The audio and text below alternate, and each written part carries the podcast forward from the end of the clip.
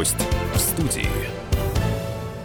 Всем добрый день. В студии Ольга Ведерникова и корреспондент «Комсомольской правды» Барнаул Марина Кочнева. Добрый день.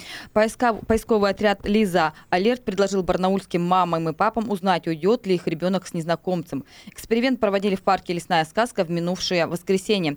Результаты, честно сказать, настораживают. Вот пять похитителей, похитители, конечно, в кавычках, трудились около трех часов, и из 54 детей только 11 не ушли с незнакомцами. Вот сегодня на эту тему мы как раз поговорим с региональным представителем поискового отряда «Лиза Алерт» Андреем Владимировичем Мамаевым. Здравствуйте. Здравствуйте. Расскажите, пожалуйста, что это был за эксперимент и как часто вы его еще проводите? Какова цель? Ну, на самом деле, эксперимент это не основное было мероприятие. У нас ежегодно 25 э, 26-го, ну, на другие числа иногда выпадает, проводится всероссийская акция поискового отряда «Лиза Алерт». Э, это Всероссийский день безопасности. То есть перед началом учебного года мы э, считаем необходимым э, напомнить родителям и детям о правилах безопасности, потому что первоклашки идут в школу, дети после каникул возвращаются в город, то есть необходимо как-то знания по безопасности обновить. А, а как вот ребят, вы подходили к ребятишкам, я так понимаю, угу. что угощали конфетками, приглашали э, с собой куда-то пойти, или как это было? Ну, то, что касается эксперимента, давайте вот так сразу. Угу. А, на самом деле эксперимент — это не попытка, а, родители должны это понимать, это не попытка проверить своего ребенка, уйдет он или не уйдет. Это а, своеобразный экзамен по знанию правил безопасности при общении с незнакомыми людьми. Это кульминация того, что родители проводили работу со своим ребенком ежедневную, объясняя ему, как себя вести, и вот в результате этого 11 детей не ушли. Ну, ну это там, из 54, всего 11. Не совсем, это, не совсем, не совсем честная ну, вот у меня статистика. Такие данные. Да, все, все верно, все верно. 11 детей не ушли, 43 э, ребенка были э, уведены незнакомыми людьми из того места, где их оставили родители. Э, значит, вот 11 детей, на самом деле не совсем верная статистика, потому что ребятишки, они сообразительные, некоторые поняли там, для чего мама записывается. То есть они на самом деле очень хорошо все понимают. А, проблема, связанная с доверчивостью детей, а, ой, это глобальная штука такая, знаете, вот я постараюсь вкратце. В, в, в настоящее время, вообще в последние годы, стремление всех родителей как можно быстрее сделать детей старше. Ну, чтобы быстрее ребенок повзрослел. Самостоятельно принимал решения какие-то. Чтобы а, себя освободить в какой-то степени, абсолют, да? Абсолютно верно, да. Для того, чтобы у себя, э, у любимого появилось побольше времени. Вопрос в том, что а, дети, они не способны оценить а, опасности и риски. У них нет жизненного опыта, у них нет необходимых знаний. И родитель а, таким образом своего ребенка, он в, в небезопасную ситуацию помещает самостоятельно. А, очень просто, там есть элементарные там абсолютно способы, да, э, как вот мы там рекомендуем пароли там для того, чтобы личный круг какой-то, да, близкий, э, в котором родители чувствуют, что ребенок находится в безопасности. То есть это ну, близкие родственники, близкий круг, кому могут доверить жизнь ребенка. А, и элементарное объяснение, что такое хорошо, что такое плохо. Есть там позиция у людей, у некоторых, что это запугивание детей, это психологическая травма. Ну, я вам могу сказать, что когда вы ребенку говорите, там, да, не ходи к водоему, потому что там змеи водятся. Это не попытка привить фобию у ребенка по отношению к каким-то там присмыкающимся. А это дело сделается для того, пусть ребенок боится змей, зато он не утонет. Правильно. Ну, здесь примерно то же самое. Пусть он думает, что взрослые не все хорошие. Но на самом деле так и есть. Мы же не можем в голову залезть. Конечно, да. Э, людям, которые живут с нами на одной лестничной площадке, мы не знаем, какие у него мысли по отношению к нашему ребенку. Ну а вот те родители, дети которых повелись, да, ушли, расстроились или как, что, просили совета, что теперь делать, как быть, как объяснять? Здесь тоже такая очень тонкая грань, потому что мы все свои профилактические мероприятия, ну, в частности, я, я работаю с родителями, большей частью со взрослыми людьми, а, и когда меня просят дать рекомендации, я не могу дать рекомендации, понимаете? Это ваш ребенок, не мой. Я не знаю его совершенно, этого ребенка я не знаю. Я не могу сказать, как вам с ним взаимодействовать. Я могу дать э, рекомендации по общим правилам поведения в семье, допустим, какие там можно заложить семейные э, нормы, да, Потому что ребенок, что бы вы ему ни говорили, он будет копировать ту модель поведения, которую ему предлагает семья. Если папа уходит черт знает куда, или мама там без звонка и где-то там может находиться, никто не знает где, ребенок будет думать, что это нормально, и он будет делать точно так же. Ну, то есть, получается, личным поведением, да, личным Абсолютно примером верно. только. Ну, все-таки приведите какой-то пример из этого действия, то есть, э, то, что, может быть, вас поразило, там, как откликались дети? На самом шли? деле, на самом деле, э, там были ваши коллеги, то есть журналисты присутствовали, uh-huh. и мы с ними разговорились, то есть мы, без микрофона мы с ними разговаривали, и они говорят, ну как так, вот что нужно делать для того, чтобы это изменить? Я говорю, вы в том числе для этого здесь присутствуете, для того, чтобы ну, общество маленькое как бы на это посмотрело с другой стороны. И мы, это не основная часть эксперимента, это экспромт был совершенный. Мы девочку десятилетнюю посадили на лавочку одну, и она делала вид, что она сидит и плачет. В парке находилось в этот момент, ну, так, если даже на вскидку, там полторы-две тысячи человек. Она просидела 40 минут, к ней подошло два человека. Одна из них была мама, которая прослушала вот только лекцию по безопасности нашу. Лиза Алерт, она такая была прям вся бдительная, обращала внимание на все. Один человек, ну, по факту, за полчаса к, к плачущему ребенку в парке подошел. Это в парке, да, если где-то на улице, представляете? Ну, она бы там сидела до вечера и заночевала бы на этой лавочке. Почему так происходит? То есть люди у нас равнодушны или что? Почему? Да, потому что у нас люди, ну, его же не касается, это человека. Ну, ну друг, другая сторона, например, э, мужчина, наоборот, подумает, зачем мне подходить к девочке, только пугать. Мужчина может... Скажет, не дай бог, да, потом не дай еще бог обратиться. подумает, что а это... Мужчина, а, мужчина, а мужчина, допустим, ну, это опять же там мое личное да, мнение. Если вдруг такая ситуация вот у меня на глазах развернется, и я буду один, и я найду рядом женщину, которая с детьми, и я скажу, давайте подойдем к девочке, спросим, что такое, я хочу вас попросить, потому что я боюсь ее напугать. Uh-huh. В конце концов, там есть сотрудники парка, которым по должностным обязанностям, если они там обнаруживают ребенка потерявшегося, какие-то действия необходимо предпринимать. А как дети реагировали, когда вот их уводили? Ну, может быть, плакать начинали, терялись или что? Когда как, дети, как себя вели? Дети уходят спокойно. А, был, это не у нас в регионе был случай, там у нас девушка в, в одном из сибирских регионов примерно подобный эксперимент проводили. А, очень, сейчас я вот маленькую ремарочку сделаю, да, у нас, когда появились посты о проведении этого эксперимента, о том, о том что он проведен, многие люди в интернете пишут, зачем его проводить, а, много раз уже проводили, у нас не проводили ни разу. То есть проводили в Красноярске, если вам достаточно о том, что ребенок из Красноярска не уходит, вы будете спокойны за своего ребенка в Барнауле, ну, бог с ним. У нас этого не делал никто никогда. Мы планируем повторно провести подобное мероприятие 7 сентября на День города. А, на площади мира будет площадка наша, то есть где мы подобное хотим повторить. Но опять же, а, повторюсь, это родители должны понимать, что это своего рода экзамен. Это не тест какой-то. Вот сейчас, наверное, многие задумались, я тоже в том числе, что надо сегодня вечером прийти и еще раз сказать своим да, детям. Да, абсолютно верно. Это, это ежедневно должно происходить, ежедневно вы со своими детьми разговариваете, это в любой момент может произойти. Почему э, поисковая деятельность наша, она ситуативный абсолютно характер носит. Не теряются люди тогда, когда вам это хочется, и когда вы это прогнозируете, и когда что-то еще. Но вот все-таки уже раз перешли к поисковой деятельности, интересно, как бы вы уже сколько лет занимаетесь поиском? И, наверное, не знаю, вспомните свой самый первый случай, как вы вообще попали? Кого искали? Искали мальчика, зима была, бегунок, ну, собственно, стандартная история, проблема. Неблагополучная семья, да, ну, видимо, проб... какая-то? Ну, там здесь нельзя говорить о благопол... Мы социальных не делаем никаких там различий, расслоений. Если есть проблемы в семье, может быть, семья не совсем благополучная, но отличные отношения там между детьми и родителями. Они там на одной волне, и все хорошо. Угу. Но все-таки там мальчик вот бегунок убежал, он что, где искали, как искали, нашли или нет? Да там все стандартно, в принципе. То, по, по, по, по, по детям, которые самовольно уходят из дома, ну, в определенном возрасте, не берем там уж сильно маленьких, это э, друзья, это возможные места пребывания торговых, ну, зима, торговые центры, какие-то э, предприятия общественного питания с круглосуточным режимом работы, где можно погреться. Ну, там все благополучно и достаточно быстро произошло. Я имею в виду, ну, был найден. Uh-huh. Вот. Э, было это в 2016 году. То есть, ну, а как вы попали вообще в поисковый отряд? Чем вообще до этого занимались?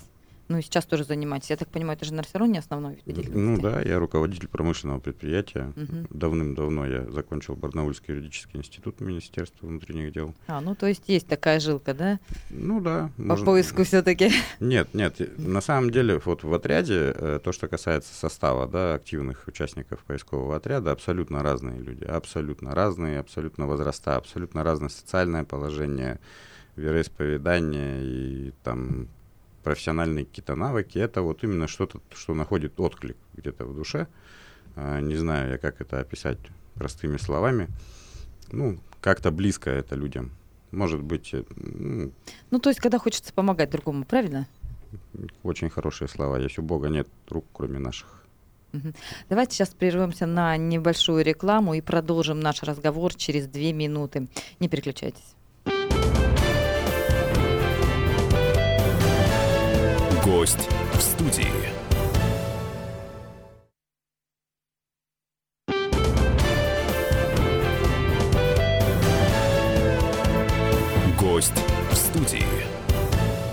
Снова всем здравствуйте. Напомню, в студии Ольга Ведерникова и Марина Кочнева. Сегодня у нас в гостях находится Андрей Мамаев. Это региональный представитель поискового отряда «Лиза, А- Лиза Алерт» в Алтайском крае. И сегодня мы говорим о том, как ищут потерявшихся детей, взрослых и так далее. Андрей, расскажите, пожалуйста, как вообще отряд начинает поиск? То есть к вам обращаются кто? Родственники потерявшегося человека, либо полиция? Как это бывает? Ну, как правило, обращения а, у нас поступают, правильно вы заметили, от родственников, а, реже от сотрудников полиции, еще реже это просто люди знакомые а, с без вести пропавшим, либо с семьей без вести пропавшего, которые знают об отряде, ну, каким-то образом получили информацию, и могут подать заявку. Не обязательно это должен быть родственник при подаче заявки. Обязательное условие – это наличие заявления в полицию по одной простой причине – для того, чтобы отряд как бы не втягивать в семейные разборки, когда мама с папой разводятся, имеют равные права на ребенка, но при этом вместе не живут, и они там не могут как-то этот вопрос урегулировать. Бывают такие, ну, так называемые ложные похищения, да, когда из садика забирает ребенка папа, отводит мама. Папа забрал, маму не Ну, вот предупредил. несколько раз писали про эти случаи, а потом Да. вез ребенка куда-нибудь и да, так далее. да. Мгм. На самом деле отец имеет полное право, такое же, как и мама, с ребенком видеться. То есть это в судебном порядке надо определять. А, и для того, чтобы избежать таких случаев, как, допустим, алименты, должники, ну, то есть в полиции, когда человек отказывается подавать заявление в полицию, то сразу становится понятно, что что-то не так. После того, как мы получаем заявку, заявку можно подать на сайте Лиза Алерт, можно подать по телефону горячей линии, всероссийский телефон. Давайте назовем его. 8 800 754 52. Действует на всей территории России, абсолютно бесплатно этот телефон. Работает в круглосуточном режиме. Значит, после того, как мы получаем заявку, обязательно созваниваемся с заявителем для того, чтобы выяснить все обстоятельства, которые предшествовали и непосредственно ну, вот, момент пропажи, скажем так. А, После этого принимается решение о целесообразности проведения активной фазы поиска, либо это будет поиск в информационной фазе. Есть два, два- два, э, две фазы. Активная фаза это предполагает активные поисковые мероприятия, которые включают в себя, допустим, в городской э, среде это оклейка, это опрос, это обследование жилых массивов, там производственных всяких баз и всего остального, патрулирование. А Если это природная среда, это непосредственно активный поиск на местности. Ну, допустим, если приходит заявка о том, что человек пропал 15 дней назад, то есть у нас за три дня люди умудрялись уе- там, за два дня в тапочках и в халате уехать за Урал, то, соответственно, за 15 дней человек может где угодно находиться, и активные поисковые мероприятия в этом случае как бы нецелесообразны. Ну, вообще, вот смотрите, если вот вам поступает заявка, вы перезвоните, узнаете Мгм. подробности и так далее. И поиск, если в том случае, например, человек там сутки назад пропал, они начинаются через сколько? Через 15 минут, через день, то в течение часа. в течение часа. То есть это Да. поднимается отряд, Мгм. да? То есть у вас есть какая-то, я не знаю, там... Система оповещения. Мгм. Да, и все, люди, которые вот э, едут с работы или находятся дома, или там еще что-то делают, Мгм. у кого есть возможность, все подключаются, а, и, соответственно, начинаем активные А поисковые как часто у нас в Алтайском крае обращаются к вам за помощью? Ну, не знаю, это раз в неделю, это раз в месяц. Ну, ну или вообще статистика какая-то за год. И вообще есть ли какая-то сезонность, например, что осенью больше потеряшек и, там, или весной? А, статистика есть и, и по сезонам, то есть, э, допустим, естественно, там конец весны, лето, э, конец осени это больше активных поисковых мероприятий, потому что это все-таки, ну, как называется, грибной сезон, да, грибной, ягодный, там, связанный с природой. Все, все природные поиски, они однозначно тяжелее по затратам человека ресурсов. То есть то, что касается поздняя осень, зима, начало весны, это, как правило, пожилые люди, э, пожилые люди, которые с, демен... Страдают с, с деменциями, mm-hmm. да, изменения сознания возрастные, и вот те самые подростки, которые в силу своего юношеского максимализма пытаются доказать что-то кому-то, и вот какие-то проблемы... Психанул и ушел, да? Да, внутренне, внутрисемейные uh-huh. проблемы они пытаются решить вот таким способом. Ну, там элементарный пример, да, я получил двойку, я домой не пойду, дома не поночую, завтра уже про двойку никто не вспомнит, потому что мама будет за меня сильно переживать. Когда я вернусь домой, все будет хорошо. От чего зависит э, все-таки успех поиска? Это вовремя выйти на этот поиск или что-то еще, какие-то факторы? А, самый первый фактор, который на успешность поиска влияет, это время. Время наш враг поисковиков. И время, которое заявитель отбирает у без вести пропавшего, это время жизни. Как, ну, зачастую бывает, когда люди сидят и ждут чего-то, ну, там, до вечера, как правило, когда темнеть начнет. После этого они начинают беспокоиться и подавать заявку. А, ну, с человеком же может что-то случиться и днем. Ну, какое-то несчастье может произойти же в любое время суток, правильно? И вот этот... И время от момента пропажи, и время э, до начала поисковых мероприятий — это критичное время. То есть чем оно меньше, тем успешнее будет поиск. А ночью отряд выходит на поиск? Да. Выходит? Да. То есть это, даже если это лесные массивы или еще что-то, да. да, в любом случае? Большая часть поисков — это темное время суток. Ну, смотрите, я так понимаю, это же все-таки волонтеры, это добровольное начало. Насколько много вас? Вот тех, кто ночью готов, разбудили, готов встать, тоже бросить семью и пойти на помощь другому человеку? Ну, добровольцы, волонтеры поискового отряда, на самом деле, такие же люди, как и мы с вами, угу. как и вы. Ну так сколько их? А, в настоящий момент активных участников в Алтайском крае, вот учитывая три населенных пункта, четыре, а, Бийск, Каменная Аби, Рубцовск и Барнаул, порядка 80 человек. А из запоминающихся летних случаев могли бы вы что-то сказать? В лесу там было, или где-то на вокзале вы кого-то нашли, что-то, что-то. Да, и очень много этих поисков, я их уже не запоминаю, если честно. Это у вас рутина такая обычно, такого, как, это... каких-то эмоций не было таких особых? Эмоций, эмоций уже не может быть. Ну, у меня, по крайней мере, потому что пока я буду эмоционировать, кто-то, кому нужна будет помощь, он этой помощи не дождется, пока я буду эмоциями какими-то поддаваться. А вот смотрите, э, следим за вашими группами тоже, допустим, угу. появляется ориентировка, да, что пропал такой-то, такой-то, угу. все. Потом человек, например, находится, дай бог, жив, и ну, ставится, да, такой, найден, жив. Угу. Вот что дальше происходит? То есть вы нашли дальше, как бы, э, не интересует судьба, не поддерживаете связи или что-то, все, вот ограничится табличкой найден жив. Угу. Именно так. Именно так, да? Да. То есть ни с кем у вас не сложились какие-то дружеские Мы можем... отношения? Нет, у нас есть почему в отряде люди, которые принимают участие в деятельности отряда э, в силу того, что с их родственниками происходило несчастье, но их немного. И то, что касается общения с родственниками, как правило, это ограничивается рекомендациями какими-то. То есть, если это вот пожилые люди, мы рекомендуем родственникам GPS какие-то маяки mm-hmm. приобретать. То есть, ну, если это случилось, mm-hmm. ну, как, как минимум, это какую-то там записочку там с э, адресом, телефоном, mm-hmm. если человек забывает, где, чтобы он мог обратиться за помощью, потому что на самом деле mm-hmm. э, пожилые люди, э, они зачастую более беспомощны, чем кто бы то ни было, потому что в силу воспитания советского они не обратятся за помощью, даже если им холодно, хочется кушать там, или они плохо себя чувствуют такое вот воспитание. А вот э, если вдруг вы понимаете, что дело имеет какую-то вот криминальная там история, да, то человек пропал не сам, не знаю, его похитили там угу. или еще что-то. Что вы делаете в таких случаях? А, мы любые свои поиски э, координируем с сотрудниками полиции. Мы не принимаем участие, добровольческое поисковое подразделение, ни одно в Российской Федерации не принимает участие в расследовании и раскрытии преступлений. Мы на это право не имеем, во-первых. Во-вторых, это элементарная безопасность добровольцев, поисковиков. Что Нет, ну лю- в любом случае на поиск-то вы выходите. Нет, Вот на, на криминальной поиске... н- нет. Ну, а слушайте, подождите, когда вот э, дело, громкое С дело убийства...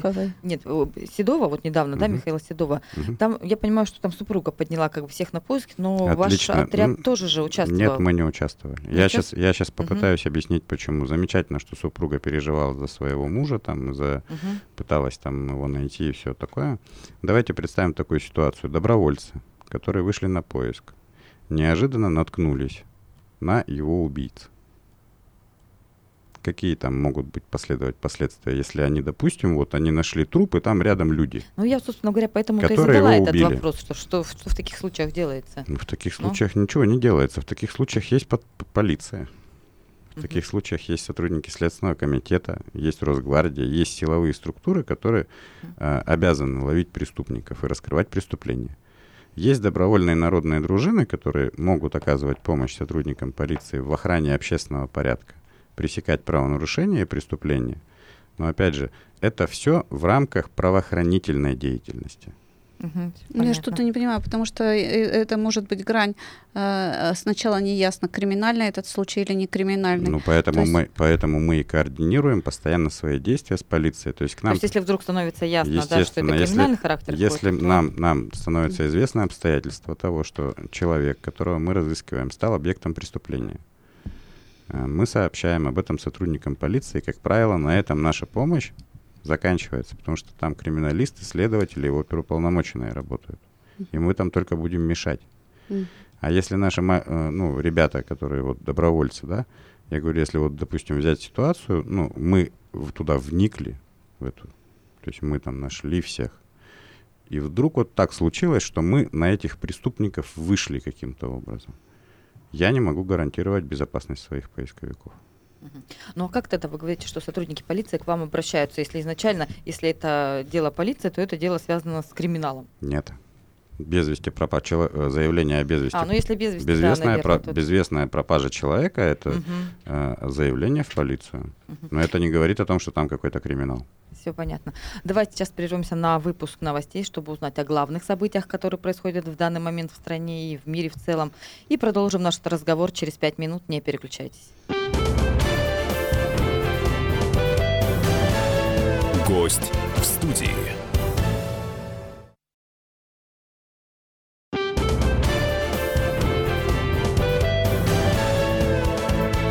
Гость в студии. И снова всем здравствуйте. Волна 106,8 FM. В студии Ольга Ведерникова и Марина Кочнева. Напомню, у нас сегодня в гостях находится Андрей Мамаев. Это региональный представитель поискового отряда «Лиза Алерт» в Алтайском крае. И сегодня мы говорим о том, что делать, если вдруг ваши знакомые, ваши родственники, не дай бог, ваши дети потерялись где-то. Так вот, Андрей, давайте еще раз. Значит, нужно сначала подать обязательно заявление в полицию, только потом можно обращаться в поисковый отряд. Ну, можно на самом деле и нам позвонить на горячую линию, но там вам сразу порекомендуют, то есть порядок действий, обращения в полицию вам объяснят, Мгм. порекомендуют. Не зам- Исключение, если это малолетние дети до школьного возраста. А, то есть их сразу, если что, начинается Мы сразу, без да, Опять же, без- может быть, я что-то не так э, знаю, но я вот слышала, что полиция принимает заявление о потерявшихся только спустя 10 дней. Это сейчас такого уже нет? И не было никогда. Заявления сотрудники полиции принимают Ну, в не всяком за... случае, люди жаловались, что не принимают. Нет, нет. В момент обращения, неважно там, какая информация у вас есть, а, сотрудники полиции обязаны зарегистрировать и принять ваше заявление. Незамедлительно. Звонок на 112 приравнивается к подаче заявления в территориальный орган внутренних дел. Понятно. Андрей, у меня такой вопрос. Вот Мгм. вы занимаетесь э, поиском, получается, три года, да? Мгм. Вот, а что заставило? Может быть, был какой-то случай, кто-то у вас из знакомых или из близких потерялся, и вы вышли в свое время первый раз на поиск? Или, или что, что толкнуло к этому? То Я просто могу это делать. Ну, то есть вот вы сидите дома, смотрите телевизор, вдруг так думаете, вот, а не пойти ли мне поискать кого-то или что? Ну, на самом деле не совсем. Ну, надо же созреть до этого.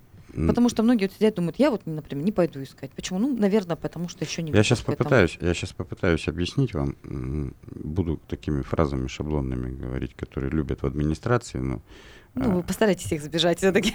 поисковый отряд Лиза Алерт, он как бы вне политики существует. Я свою внутреннюю, просто вот свою личную позицию поясню. Есть такое понятие, как ну, нормальное гражданское общество.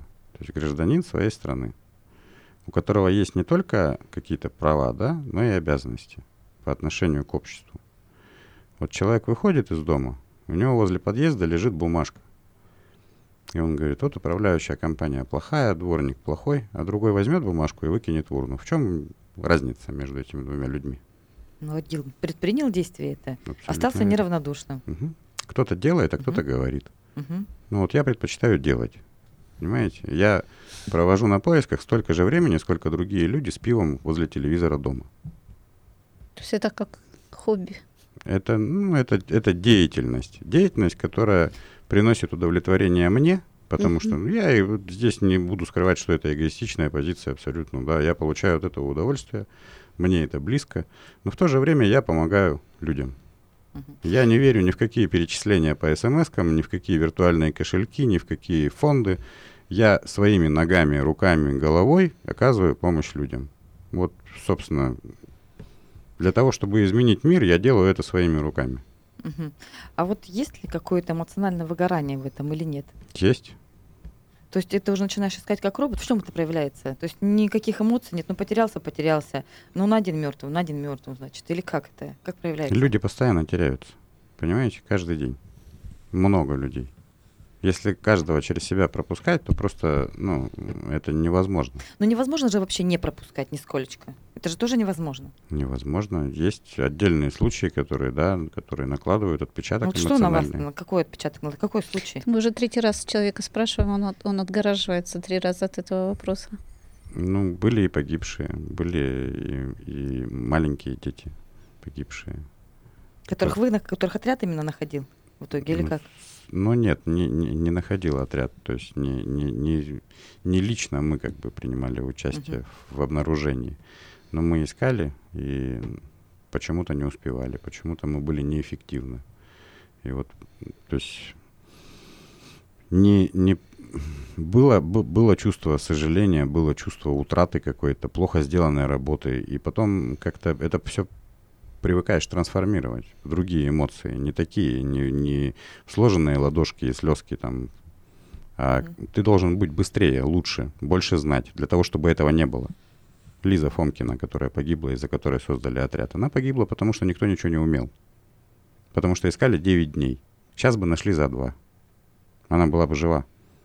Коля в Омске, э, э, девочка вот в Нижегородской области. Вот подтверждение.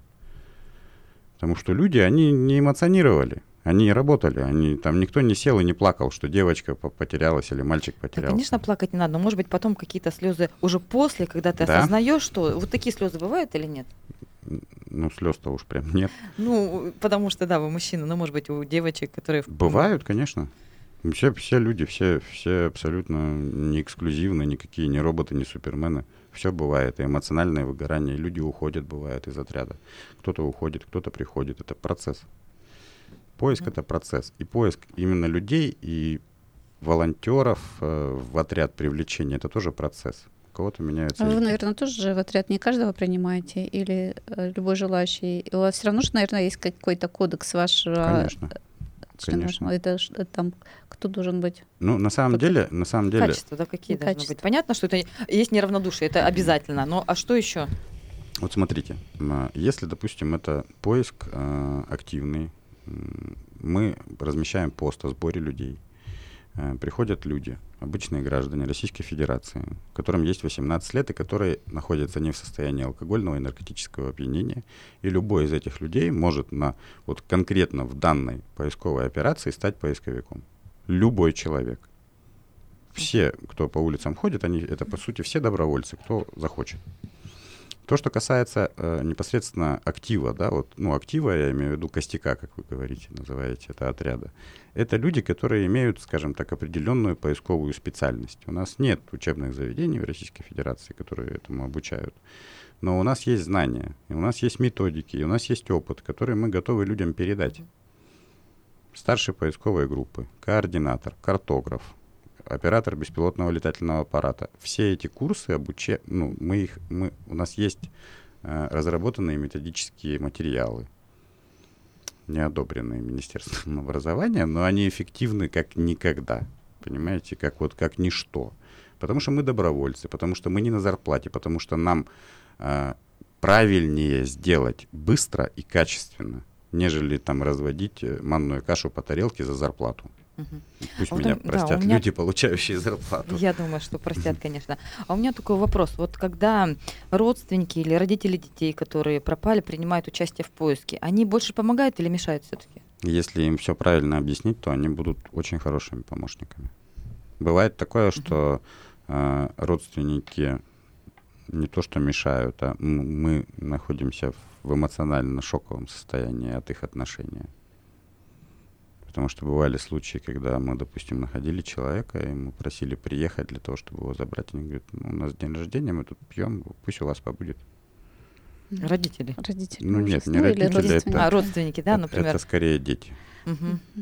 А скажите, есть ли рекомендации вот родителям? Бывают такие дети, которым хочется странствовать, вот просто их находят, возвращают, и они Мгм. снова сбегают, находят, возвращают, они снова сбегают. Это их таких много и вообще как с такими-то быть? Вы знаете, э, вот это, это вот как раз о- один из тех случаев, о которых я говорил, что я не могу давать рекомендации по каждым там конкретным детям. Может быть, если мама и папа будут выезжать на природу с этим ребенком каждый, каждую неделю на выходные и разводить с ним костер и жить в палатке, ему никуда не захочется странствовать, он будет получать все, что хочет. Может быть так.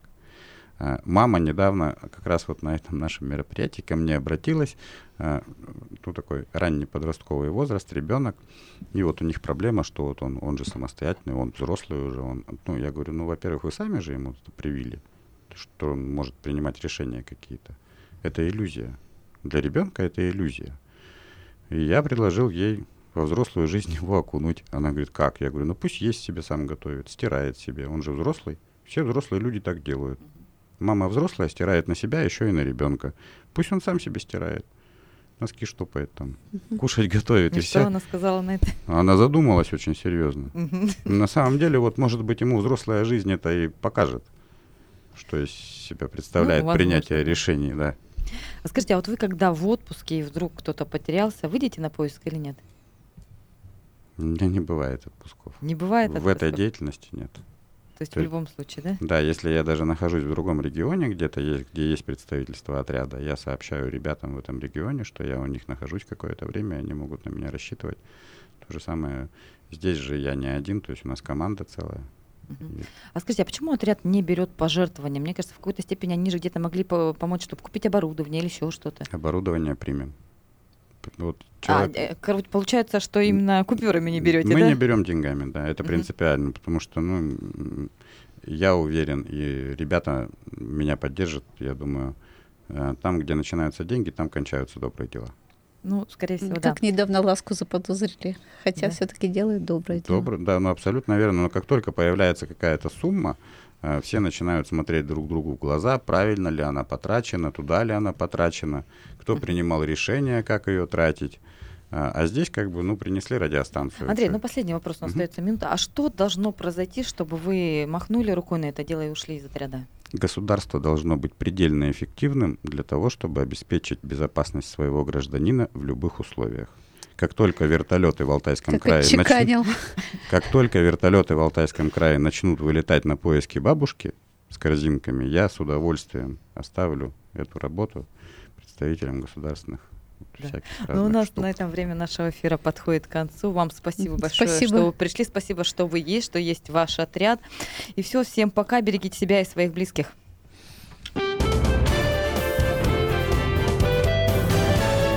Гость.